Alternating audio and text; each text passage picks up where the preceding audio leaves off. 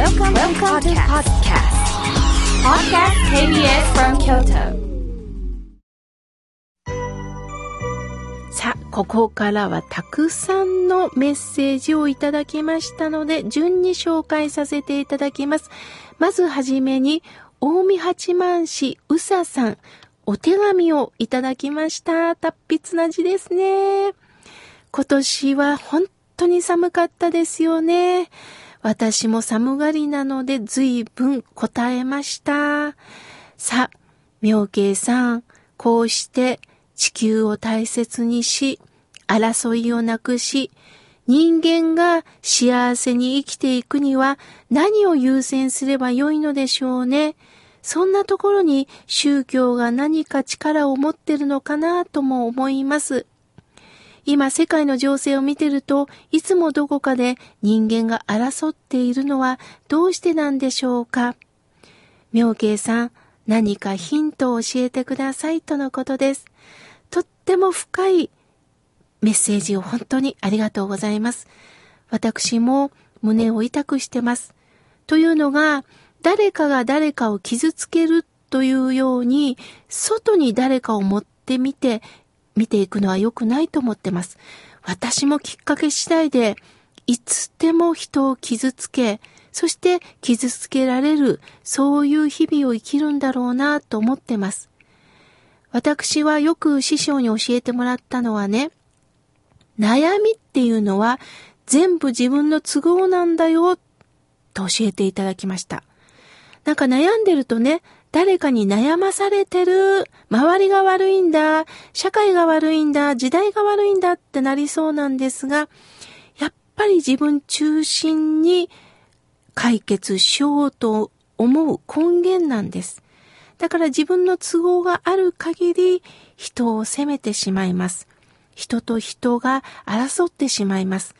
そうではなくって、自分中心の考えをちょっと外して、もっと全体を見ていけると世の中変わるのかな。それをまず私たちがその気持ちに立って、相手の気持ちに立ってやっていくことが必要なのかなと思っています。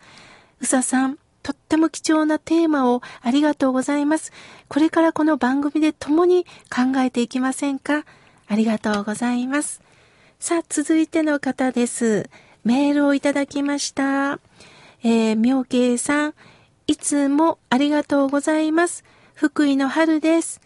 福井は昭和56年、えー、以来の大雪でね、もうびっくりするような雪が毎日降りました。僕は当時高校受験の時で、えー、模擬試験が延期になったのを覚えておりますが、まさかこういう目にもう一度会うとは思いませんでした。まあ本当にあの自衛隊の方がね、えー、スコップでの雪かき、本当に頭が下がります。また、ニュースでは沿道の、えー、餃子のお店とかラーメン屋さん、えー、材料不足で営業できないにもかかわらず、ある材料を作って、車で立ち往生なさっている方に無償提供している報道もありました。大変な状況にありながらでも協力し合ったり声を掛け合ったりする光景が見受けられてほっこりする気分になります。まだまだ寒い日が続きますが、妙慶さんも風邪などひかれないように気をつけてくださいとのことです。ああ、福井の春さん、本当に辛い思いを経験した中で、逆に私たちのことも気にかけてくださる。本当にありがとうございます。えー、自然は私たちに何をくれるんでしょうか？いいことだけではないですよね。本当に厳しい状況もこうして与えられます。その中、どうかどうか温かい人たちに救われたこういった春さんのメッセージをいただきながら、共にね、何か私たちにできることがないか、あの、考えさせていただきました。どうかどうか、春さん、乗り越えられてください。京都から念じております。さあ、続いての方です。メールをいただきました。えー、ラジオネーム、妙慶さんのお父さんよりちょっと男前さんよりいただきました。いや相当男前なんでしょうね。ありがとうございます。えー、母親の看病が忙しくて大変です。妙慶さんのお話を聞いてると疲れが取れ気分が爽快になります。これからは私の大好きな井村屋さんの、えー、豚まんをいただきます。大変ありがたいです。これからもラジオを頑張ってくださいとのことです。そうですか。お母様の看病、本当にお疲れ様です。でも、大変ですが、お母様の手を触った時のぬくもり、これは生きてるからこそなんですよね。どうか辛い中でも井村屋さんの肉まんをいただきながら、どうか体力をつけてぼちぼちやっていってください。さあ、続いての方です。えラジオネーム、おでんさん。わあ、おでんが食べたくなりました。ありがとうございます。妙慶さん、毎週、癒しの放送を家でほっこりしながら聞いています。日々疲れた心には、妙慶さんの法話でいつもパワーもらってるんですよ。先日子供に、新州大谷屋出版絵本の親鸞様を見つけて子供に読みました。すると子供なりに、親鸞様はとってもすごい人だったんだねって感想を言っていました。また機会があれば妙慶さん、ぜひ小さな子供たちへも仏法を届けてくださいとのことです。はい。そうですね。私も機会をいただいて、えー、親鸞さんの生きたこの命のメッセージをね、子供さんにも伝わるように、えー、努力精進していきます。おでんさん、ありがとうございます。さあ、続いての方です。伏見区のみよこさんよりおはがきをいただきました。妙慶さん、土曜日の朝は心地よく妙慶さんの声を聞かせていただいておりますよ。素直に慣れてきます。お言葉が体中に染み込んできます。2年前に母を亡くしました。妙慶さんのような優しい菩薩様のような人です。これからもどうか多くの方を癒してくださいね。よろしくお願いします。とのことです。ありがとうございます。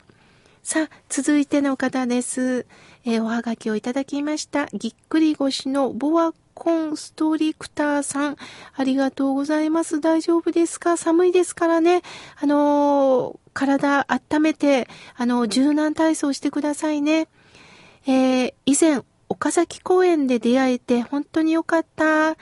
私は女性苦手で逃げていたんですが、妙慶さんは全く違うで終わっています。